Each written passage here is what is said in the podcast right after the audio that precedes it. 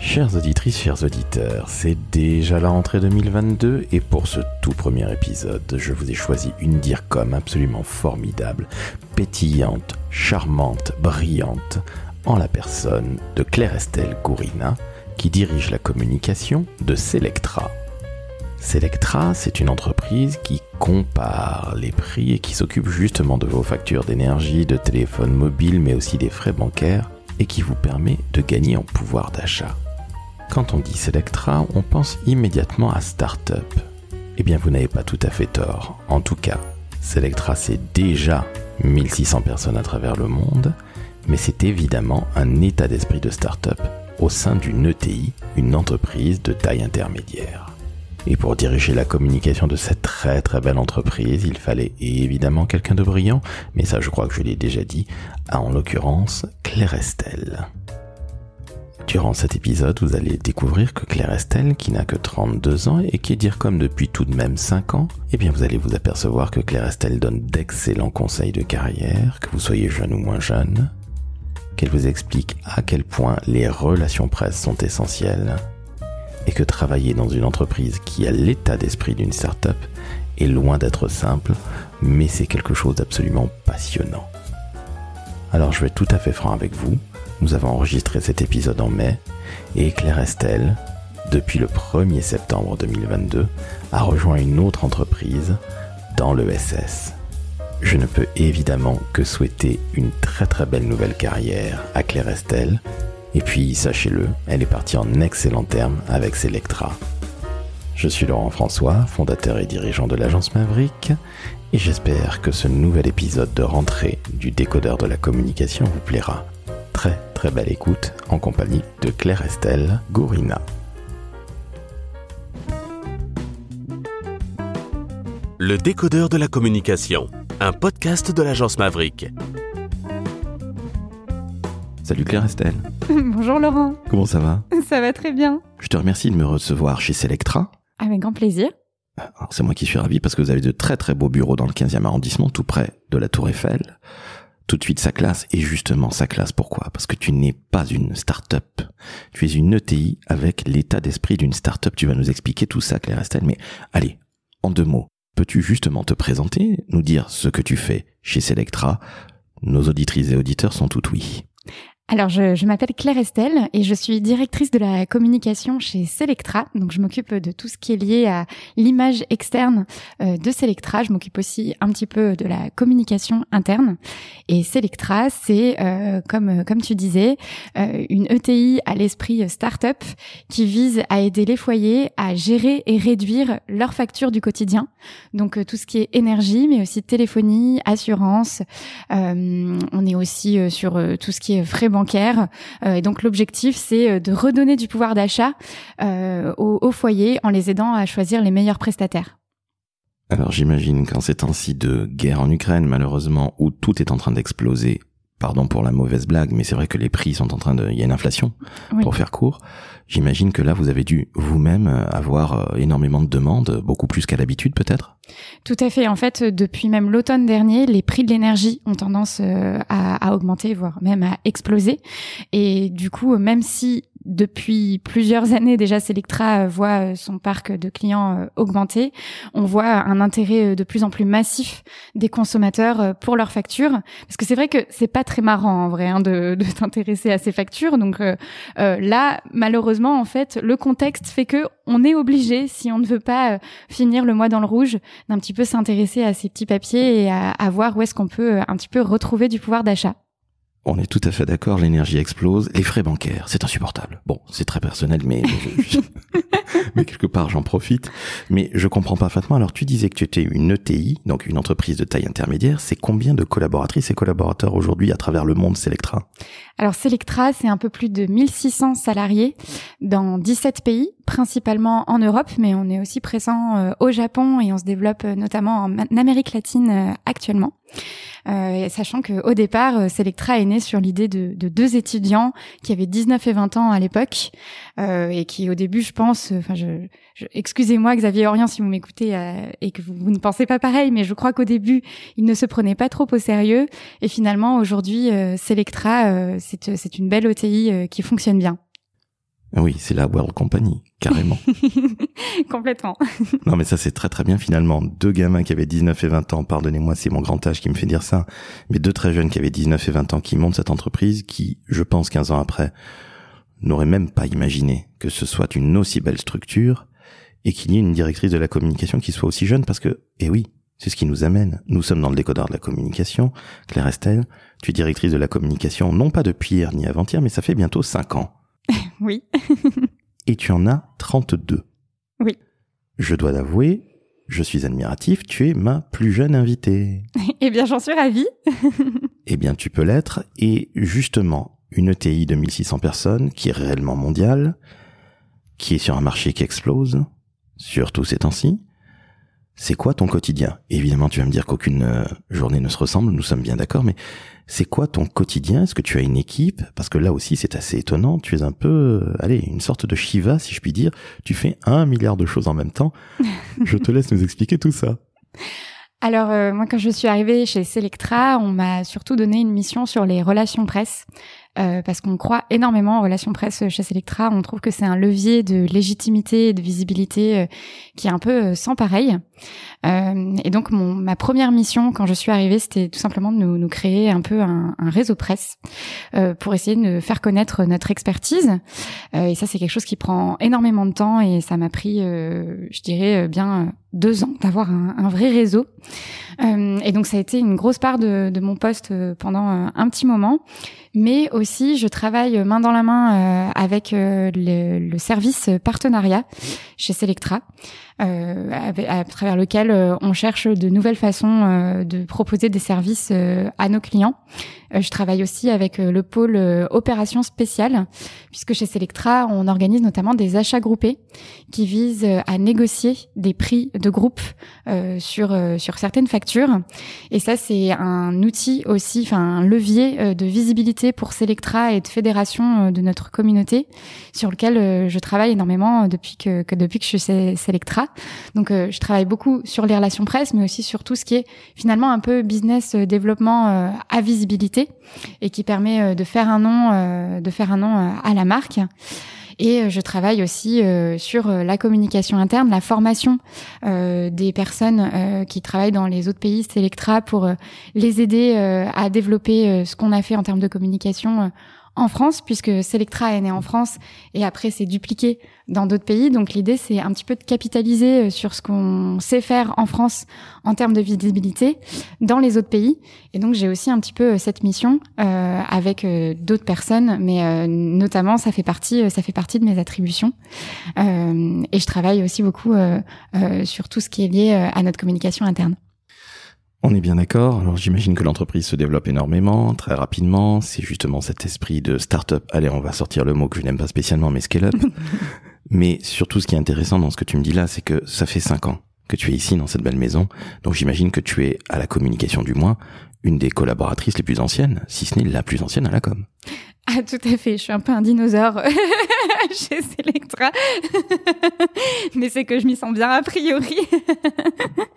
euh, mais oui, effectivement, euh, je, je fais partie des, de, des, anciens euh, de, de, de l'équipe.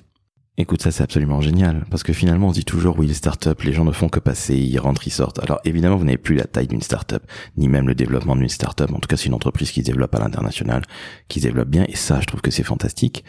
Si j'ai bien compris, euh, tes deux fondateurs n'ont pas fait de levée de fonds, donc on n'est pas du tout dans ces habitudes-là de vouloir monter en grade et puis euh, un jour se faire racheter ou se vendre au mhm. plus offrant.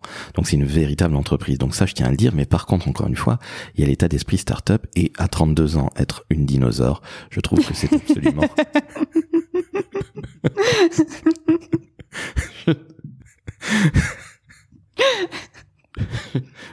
trouve que c'est absolument incroyable. Bravo. Il faudrait qu'on ait plus de dinosaures de 32 ans en France à la com. Alors bon, on va redevenir sérieux l'espace d'un instant, parce que c'est quand même très sérieux.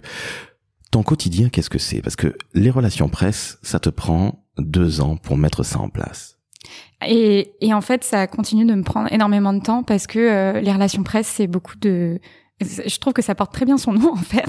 C'est une histoire de relation, donc ça veut dire euh, passer énormément de temps à discuter avec euh, des dizaines et des dizaines de personnes pour essayer de montrer quelle est notre légitimité sur euh, sur nos sujets. Et ça, ça se fait pas, ça se fait pas en quelques semaines, ça se fait en plusieurs années. Donc c'est un travail de fond que je continue de mener.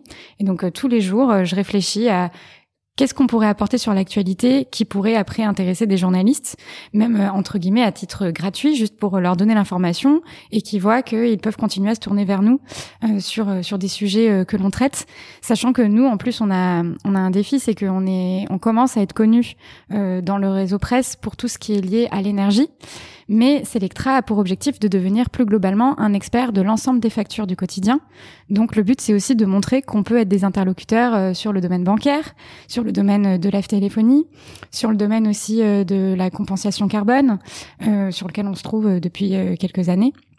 Et donc moi, ça c'est un travail je pense, qui est infini, qui ne s'arrêtera jamais et qui prendra toujours beaucoup de place dans mon emploi du temps.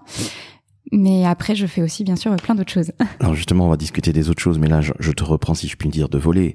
Les relations presse, comme tu le dis très justement, ce sont des relations, avant tout. C'est pas, j'envoie un email, un communiqué de presse ou un DP, un dossier de presse, et puis euh, je vois ce que ça donne. C'est-à-dire que là, tu as construit depuis que tu es là, au final, hein, parce que mhm. tu me dis que ça continue encore, donc ça n'a pas été deux ans à construire ça, et puis tu n'as pas donné ça soit à une stagiaire, soit euh, à quelqu'un en interne. Mhm. Alors tu as une agence presse, euh, mais ça je comprends parfaitement qu'elle fasse le quotidien. Mais toi, ton job, au final, c'est de mettre en place des relations, parce que le jour J où tu as besoin de quelqu'un, parce que tu auras tissé des vraies relations avec ces journalistes, là ils vont pouvoir juger si oui ou non c'est intéressant, mais tu auras cette petite porte d'entrée en plus qui est, que tu auras finalement construite avec le temps, c'est ça? Exactement. En fait, je trouve que les relations presse, euh, on peut pas attendre que ça marche tout de suite on est obligé, en fait, c'est un peu comme la construction d'une maison, on est obligé d'avoir la base sur laquelle on va pouvoir construire quelque chose de, solide. Et je trouve que ça se construit sur euh, sur le temps, en fait, montrer qu'on est disponible quand euh, le journaliste a besoin d'une donnée, et même si on n'est pas valorisé euh, dans le reportage en question, pour savoir que le jour où on a une, une info intéressante, on pourra appeler la personne et ils savent que qu'on est qu'on est sérieux et que et qu'ils peuvent compter sur sur nous pour proposer quelque chose d'intéressant pour leur reportage.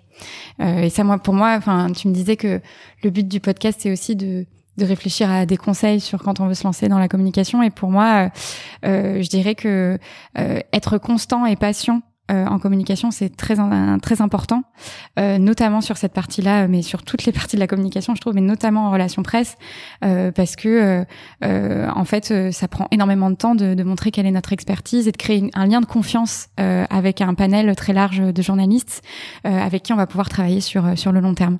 Justement, comment tu fais? Parce que vous êtes très identifié sur l'énergie qui est assez classique, j'ai envie de dire, hein, et c'est pas du tout faire offense. Mais comment tu fais sur les nouveaux secteurs, à savoir par exemple les frais bancaires, tu parlais de téléphonie, tu parlais de, de, de CO2, euh, comment tu fais? Parce que là aussi, tu reconstruis peut-être pas nécessairement de zéro, parce que tu as mis en place toutes ces relations, mais peut-être qu'un journaliste qui va s'occuper des frais bancaires va pas nécessairement s'occuper des frais d'énergie. Bien sûr. Comment tu fais? Parce que tu l'as dit toi-même, c'est un peu infini. Bien sûr. Alors en fait, je pense que le point, c'est de, de penser comme un journaliste. Qu'est-ce que veut le journaliste? C'est euh, what's new? Et euh, du coup, l'idée, c'est de proposer des contenus qui vont nourrir, euh, nourrir son, métier. Donc, par exemple, pour ce qui est de la banque, on a créé un, prix euh, des meilleures banques pour étudiants, par exemple, qui permet d'apporter de la matière aux journalistes qui sont spécialisés en banque, ce qui permet de créer un, un petit peu un événement et, et surtout du, du, contenu pertinent sur le sujet, puisqu'il y a une méthodologie très précise. Ça permet aussi de décortiquer quels sont les besoins des étudiants vis vis de leur banque. Et donc ça, c'est euh, un exemple d'un contenu qu'on met à disposition euh, des journalistes euh, spécialisés en banque et qui permet qu'on va être identifié comme un interlocuteur sur ce type de sujet.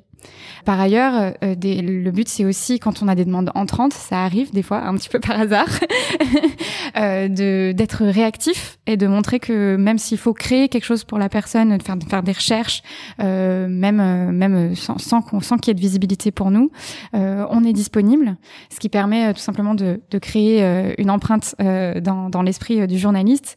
Et le bouche à oreille, ça marche aussi très bien dans le monde du journalisme. Quand on a été repéré par un journaliste euh, sur tel ou tel sujet, euh, généralement, euh, vous pouvez lui faire confiance. Il parlera aussi à ses collègues qui travaillent sur des sujets similaires de vous. et généralement, ça, ça fait des petits au fur et à mesure. Ce qui veut dire que tu es sur du long terme, Claire Estelle. Oui, complètement. Alors je te pose une question, comme ça qui me vient à l'esprit. Tes deux fondateurs, tes deux patrons. Est-ce qu'ils ont eux aussi dans la tête l'impression que, ben non, la communication ne se construit pas en deux mois, six mois. Est-ce qu'ils comprennent que finalement, là encore, c'est du long terme, comme leur entreprise? Euh, oui, j'ai beaucoup de chance. Euh, j'ai des fondateurs qui euh, qui ont bien conscience que malheureusement la communication euh, euh et notamment les relations presse, euh, ça marche pas comme ça en, en, en un clin d'œil. et il y a eu beaucoup de patience quand je suis arrivée pour qu'il y ait des résultats.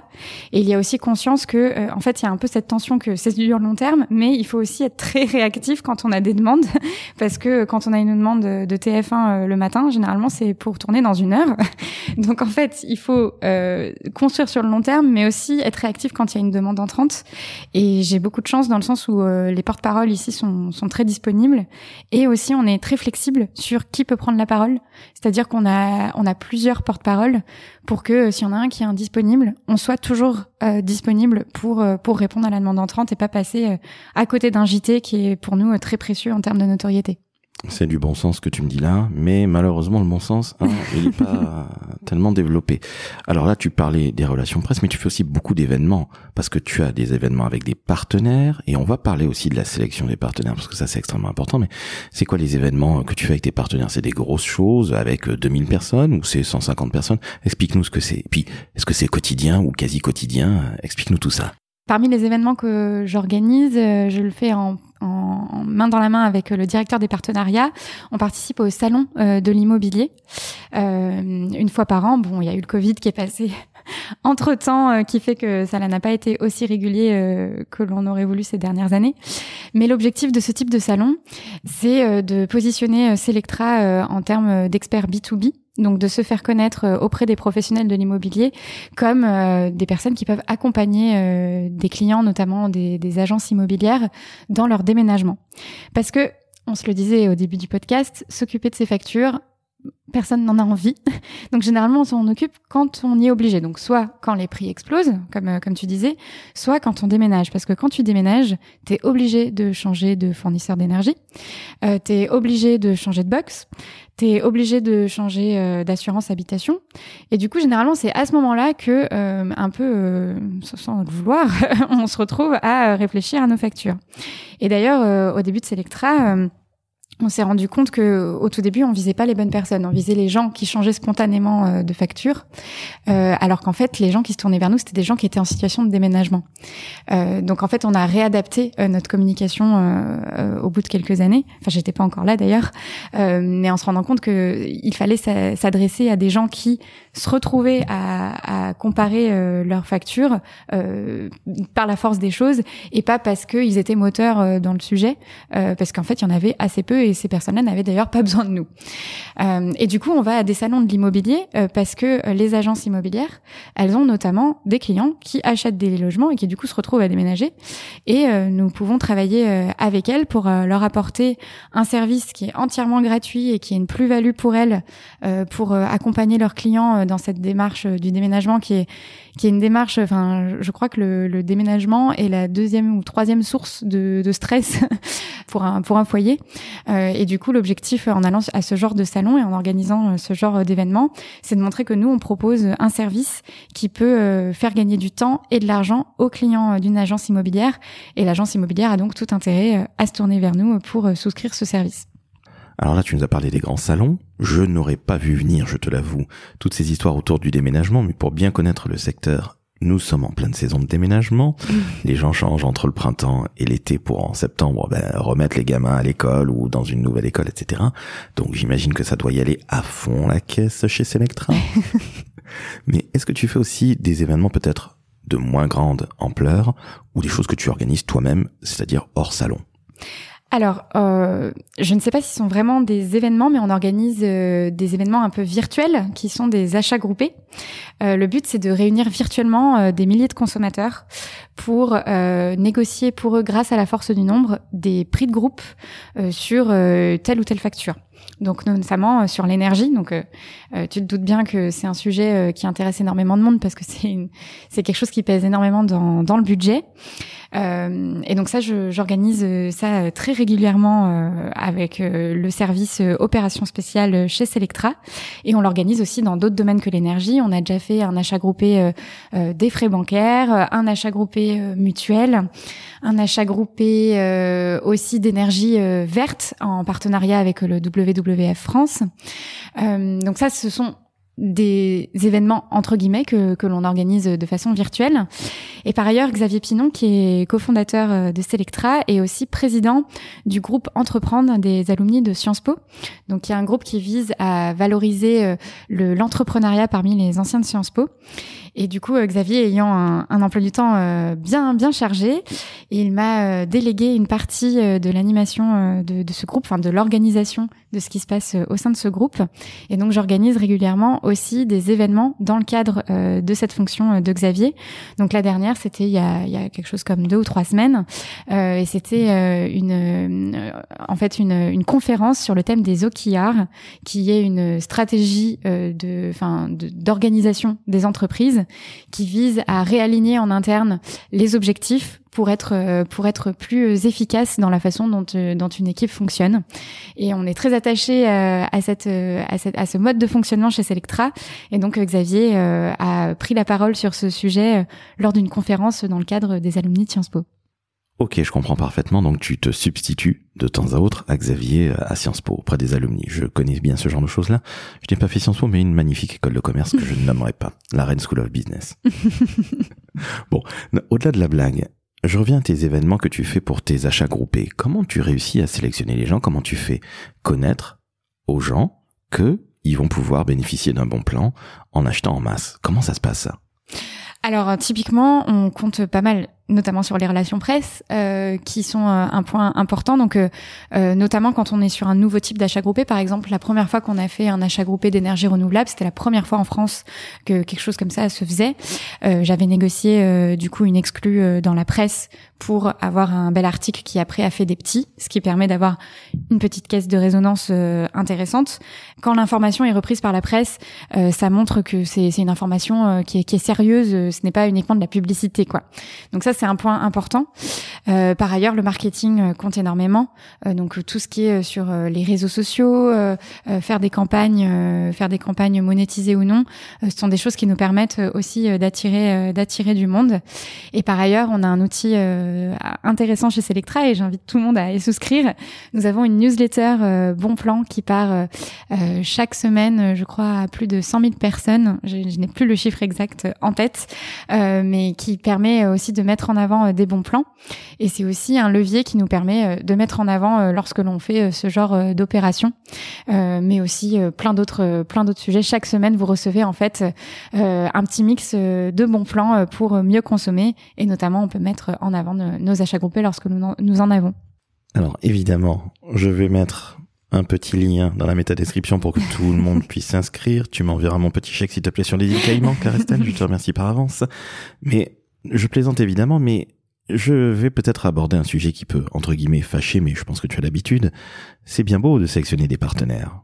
Mais comment vous faites? Parce qu'il faut être totalement impartial, parce que vous êtes rémunéré par les partenaires, que ce soit en énergie, euh, etc. Comment vous faites et puis comment vous faites pour garder la tête froide? Parce que certains vont peut-être vous commissionner un petit peu plus que d'autres. Euh, comment ça se passe? Parce que là, il faut vraiment être très transparent pour les auditrices et les auditeurs parce que tu l'as dit toi-même, c'est pas parce qu'on est écouté par des jeunes que on ne peut pas avoir, par exemple, une banque qui s'intéresse particulièrement aux étudiants. Tu l'as dit toi-même en début de podcast. Donc, comment vous sélectionnez vos partenaires? Parce que j'imagine que la méthode doit être assez drastique hein, là. Alors dans le cadre d'un achat groupé, c'est très simple. En fait, euh, vous envoyez un appel d'offres à tous les fournisseurs du marché dans le cadre d'un achat groupé euh, d'énergie. Et vous leur dites bah voilà, j'ai X milliers de préinscrits. Qu'est-ce que vous pouvez me faire comme euh, comme comme réduction pour ces personnes-là? Et dans cet appel d'offres, notre rémunération est écrite noir sur blanc, ce qui fait que nous ce qu'on va regarder, ça ne peut pas être la rémunération puisque de toute façon, elle est déjà elle est déjà choisie. Ce qu'on va regarder, c'est vraiment les conditions pour le client. Quelle est la réduction? Est-ce qu'il y a un service client de qualité par téléphone ou est-ce qu'on est que en ligne? Parce que ça, c'est un point. Enfin, par exemple, si on est sur un, des, des personnes un peu seniors qui ne veulent pas passer uniquement par le web, ben ça peut être intéressant de regarder aussi ce service client par téléphone. Quels sont euh, globalement euh, les retours des clients de, de ce fournisseur euh, Est-ce que généralement ils sont contents ou pas?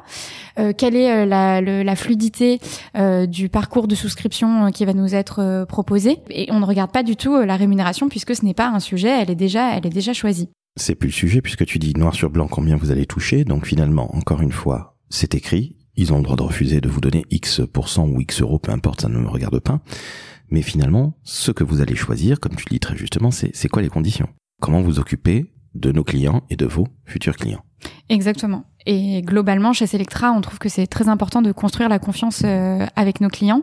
Donc en fait, sur notre site, quand vous vous renseignez sur euh, les fournisseurs d'énergie ou les banques ou euh, votre télé, votre, enfin les, les, opérateurs téléphoniques, on, on, cherche à être complètement exhaustif et à parler de tous pour que le client sache que quand il vient chez nous, il n'a pas forcément besoin d'aller chercher ailleurs pour avoir une, une information complète, mais que au contraire, chez Selectra, nous on parle de, de tout le monde pour que vous puissiez vous informer en toute transparence et que ce soit intéressant pour vous. Donc c'est le principe de la plateforme de comparaison des prix. Exactement. On ne parle pas que de nos partenaires. Évidemment, on est bien d'accord. Et, c'est écrit d'ailleurs noir sur blanc sur le site. C'est écrit évidemment dans les mentions légales et tout en bas. je suis allé voir, tu t'en doutes bien. Mais, mais pourquoi je t'ai posé cette question? Elle n'était pas du tout piège, bien au contraire. Mais c'était pour que nos auditrices et auditeurs puissent comprendre, qu'ils soient jeunes ou moins jeunes, euh, bah, ce que fait Selectra réellement. Tu l'as très bien expliqué, mais surtout comment vous sélectionniez vos fournisseurs pour que justement ils puissent bénéficier, vos clients et les usagers puissent bénéficier d'une vraie réduction. Alors, Claire Estelle, on va maintenant passer à ton, ton parcours, parce que tu as 32 ans, tu es ma dire comme la plus jeune à ce jour. Ton parcours il est assez étonnant. Alors, oui et non, tu fais le CELSA, la grande école de la communication. Je crois qu'il n'y en a qu'une en France. Bon, il y en a d'autres évidemment, mais le CELSA c'est le top du top. Bon, très bien. Mais tu démarres ta carrière en tant que salarié chez les scouts de France. je n'ai jamais été scout, ma fille n'est pas Jeannette. Peut-être l'as-tu été toi-même, mais comment se fait-il que tu sois tombé là-dedans dans le alors, alors, question très indiscrète, est-ce un héritage familial ou est-ce que tu es rentré chez les scouts, si je puis dire, par hasard et par hasard, comme disait Gainsbourg Euh, je sens de l'étonnement dans ta voix. et pour être honnête, euh, je, moi, je, suis arrivée un peu par hasard euh, chez les Scouts et Guides de France. En fait, quand j'ai été diplômée du CELSA, j'avais très envie de travailler dans l'associatif parce que en fait, j'avais choisi la communication euh, notamment euh, pour euh, le côté éditorial. Je trouve qu'on travaille beaucoup sur les mots dans la communication. Et moi, j'ai toujours aimé la littérature.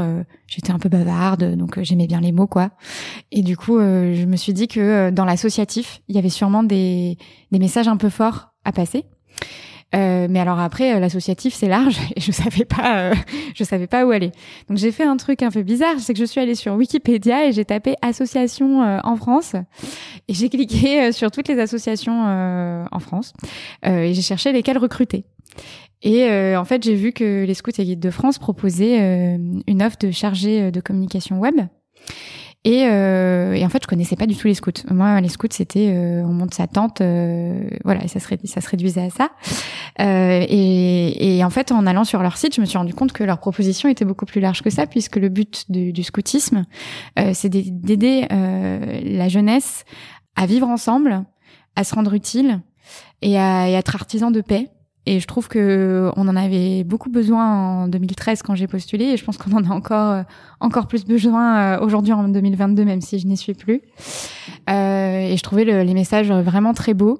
Donc euh, en fait, euh, juste j'ai eu un petit coup de cœur pour l'association et je trouvais que le poste euh, était très intéressant puisqu'il y avait donc de l'éditorial et du web, ce que je n'avais très peu fait dans mes expériences de stage auparavant. Et je trouvais que, enfin en fait, le web ça devient, enfin c'est c'est un incontournable. Donc je me disais que ce serait plutôt intéressant de développer ce, ce genre de, de compétences. Et donc, euh, ben, j'ai rencontré Juliette à l'époque, qui, qui, était ma manager, euh, et c'était parti pour euh, pour quatre ans. C'est ta première expérience. Ta deuxième, c'est Selectra. Oui. Donc une femme fidèle à ses employeurs oui, complètement. non, mais je trouve que c'est intéressant en termes de génération, parce qu'on n'a pas du tout la même, toi et moi. C'est que tu peux montrer que tu es resté euh, un petit peu plus de trois ans chez les scouts. Ça fait cinq ans maintenant chez Selectra et j'espère le plus longtemps possible, bien évidemment. Donc ça prouve que aussi, c'est pas parce qu'on est jeune qu'on va butiner euh, tous les un an ou deux ans dans une autre entreprise. Alors justement, toi qui es très jeune, 32 ans je le rappelle, et, je suis admiratif en toute sincérité, hein, quel conseil tu donnes à quelqu'un de jeune ou moins jeune qui veut se lancer dans les métiers de la communication, du marketing et du digital, Claire Estelle? Alors du coup, euh, on en a parlé rapidement un peu plus tôt dans le podcast. Donc moi je dirais la, constance et la patience, c'est important euh, du coup en communication. Donc on parlait des relations presse, mais euh, il n'y a pas que ça. Il y a, en fait, je trouve que euh, en communication, des fois, vous allez être obligé euh, de, de, défendre votre produit. il y a aussi tout ce qui dans les partenariats, il faut être à l'écoute, comprendre ce qu'attend votre partenaire pour essayer de construire quelque chose ensemble. Et ça prend souvent pas deux jours, ça prend plusieurs mois. Donc je dirais que la constance et la patience, ça, ça finit toujours par payer. Donc je pense que c'est c'est un point important. Après, euh, donc un conseil que j'ai que j'ai eu un peu de mal moi-même à appliquer, mais se détendre et oser, euh, parce que des fois, euh, on, enfin quand on quand on démarre et qu'on est jeune, on a peur de dire ce qu'on pense. On se dit bah je suis avec des gens euh, un peu seniors, euh, ils savent sûrement mieux que moi, ou ce que je vais dire, ça va faire rire, ça va me décrédibiliser. Et en fait, je trouve que quand on apprend à dire ce qu'on pense très simplement en fait, on se rend compte que souvent il y a, de l'écoute de l'autre côté et que c'est ça qui fait avancer, même quand c'est une bêtise en fait, d'ailleurs. Et euh, il faut pas avoir peur de. Alors je dis ça, mais j'ai du mal à l'appliquer moi-même. Hein, mais faut pas avoir peur de se tromper et de, de rater une marche. Euh, au contraire, je trouve qu'on apprend beaucoup euh, comme ça. Et par ailleurs, en communication, je trouve que si on devait résumer un peu la communication, le but c'est de, devenir ambassadeur de son entreprise euh, ou du produit. Et je trouve que la meilleure façon de devenir euh, ambassadeur de d'une marque, c'est de s'y frotter euh, et donc euh, de d'essayer d'aller à la rencontre de toutes les personnes qui font votre marque, euh, de discuter, de faire des, des, déjeuners avec toutes les personnes, même avec les, les personnes qui sont pas dans vos équipes, parce que vous allez mieux comprendre comment fonctionne votre entreprise et après mieux en parler, je trouve, en externe. Euh, même des gens qui font des choses que vous comprenez pas. Enfin moi, par exemple, les développeurs web, je comprends pas très bien ce qu'ils font et je trouve ça super euh, de discuter avec eux de leurs difficultés pour après, on comprend mieux euh, quels sont les tenants et aboutissants euh, de notre produit et on arrive mieux à, en parler après, euh, je trouve, en externe. Donc, essayez de, de créer de la relation avec toutes les personnes dans votre entreprise. Après, vous en serez qu'un meilleur communicant, je pense. Tu es d'accord avec moi, Claire Estelle, que la communication, c'est être au cœur du réacteur en entreprise Oui, complètement. Parce que vous êtes obligé d'être en transversalité avec tout le monde pour, pour savoir ce dont vous pouvez parler en externe de votre marque on est d'accord que ce n'est pas uniquement des histoires de couleurs, du j'aime j'aime pas, des événements avec un, sympathique traiteur. C'est bien plus que ça la com. Hein. Oui, c'est essayer de comprendre euh, l'ADN de, votre entreprise pour euh, après mieux la faire vivre dans tous les messages que vous véhiculez euh, en externe et essayer de, de, construire quelque chose à 360 qui soit qui soit cohérent et qui et qui fasse écho aussi en interne. c'est important d'avoir une communication qui soit qui soit connectée avec ce que vivent vraiment les gens dans votre entreprise. Nous sommes parfaitement d'accord, toi et moi, et je suis très heureux que justement, en tant que dire comme ma plus jeune invitée, tu aies ces mots pleins de bon sens, sans bullshit. Et vraiment, j'apprécie beaucoup, j'espère que nos auditrices et auditeurs l'apprécient tout autant. J'ai une dernière question pour toi, Claire Estelle, qui est peut-être pas la plus simple. Qu'est-ce que tu kiffes le plus dans ton métier? Euh... J'ai le droit de dire deux choses ou pas? Allez. euh, moi, je dirais que j'apprécie beaucoup le fait d'avoir gardé du rédactionnel dans, mon métier parce que j'aime vraiment beaucoup les mots. Cherche, je trouve que euh, quand on travaille les mots, on, apprend à mieux comprendre euh, ce, qu'on vend. Euh, ça permet de créer du lien. Enfin, moi, j'aime beaucoup ce, travail où je cherche à faire les, meilleurs communiqués de presse et les meilleurs articles et les meilleures présentations qui vont faire que ça fait mouche. Donc ça, moi, j'aime beaucoup ce travail-là, le, le, côté éditorial. Et après, euh, donc ça c'est un peu bateau, mais je le pense vraiment le côté relationnel dans la communication où euh, on va rencontrer euh, tout le temps de nouvelles personnes qui viennent nourrir un petit peu euh, votre métier. pour moi, ça c'est quelque chose de, de, très important. Et d'ailleurs, ça a été un peu dur la, la phase de Covid où je pouvais pas aller voir les gens, prendre un petit café, essayer de comprendre quelles sont les actualités du moment. donc ça c'est un point important aussi dans mon métier. Eh bien, c'est sur cette note-là, entre le masque, ou plutôt le démasquer, oh Dieu merci, puisque nous n'avons plus ces maudits masques, sauf dans le métro, et la plume, dont tu es si fan, puisque tu aimes l'éditorial, tu viens de nous, le dire, on va se quitter là-dessus. Claire Estelle, je tiens à te dire, au-delà de ton très jeune âge et puis de ta prestance, je te remercie pour ton accueil et pour la clarté de tes propos. C'était absolument limpide et passionnant, je tiens à te le dire. Merci à toi, Laurent. je t'en prie, c'est sincère. Alors justement, chers auditrices, chers auditeurs, quand on a une épée comme Claire Estelle. On ne peut que se nourrir de ses bons conseils. En plus, elle vous a pas donné des conseils bateaux à deux balles, hein, en disant soyez créatif, soyez vous-même. Non. Elle vous a dit bien d'autres choses. Alors, ne serait-ce que pour ça, vous mettez 5 étoiles sur Apple Podcast, vous mettez 5 étoiles sur Spotify, et vous laissez un magnifique commentaire en disant Claire Estelle est formidable. Ou moi-même, Laurent, je suis formidable. Évidemment, je plaisante, mais allez-y. Boostez un petit peu le podcast. Hein. J'ai envie de truster la première place de Apple Podcast. Je ne suis arrivé que troisième, je suis un peu agacé, je ne vous le cache pas. Bref. je m'emporte. Claire Estelle, je te remercie. Tu reviens quand tu veux. Dans le décodeur de la communication, tu as désormais ton rond de serviette. Merci beaucoup, Laurent. ciao, ciao. À bientôt.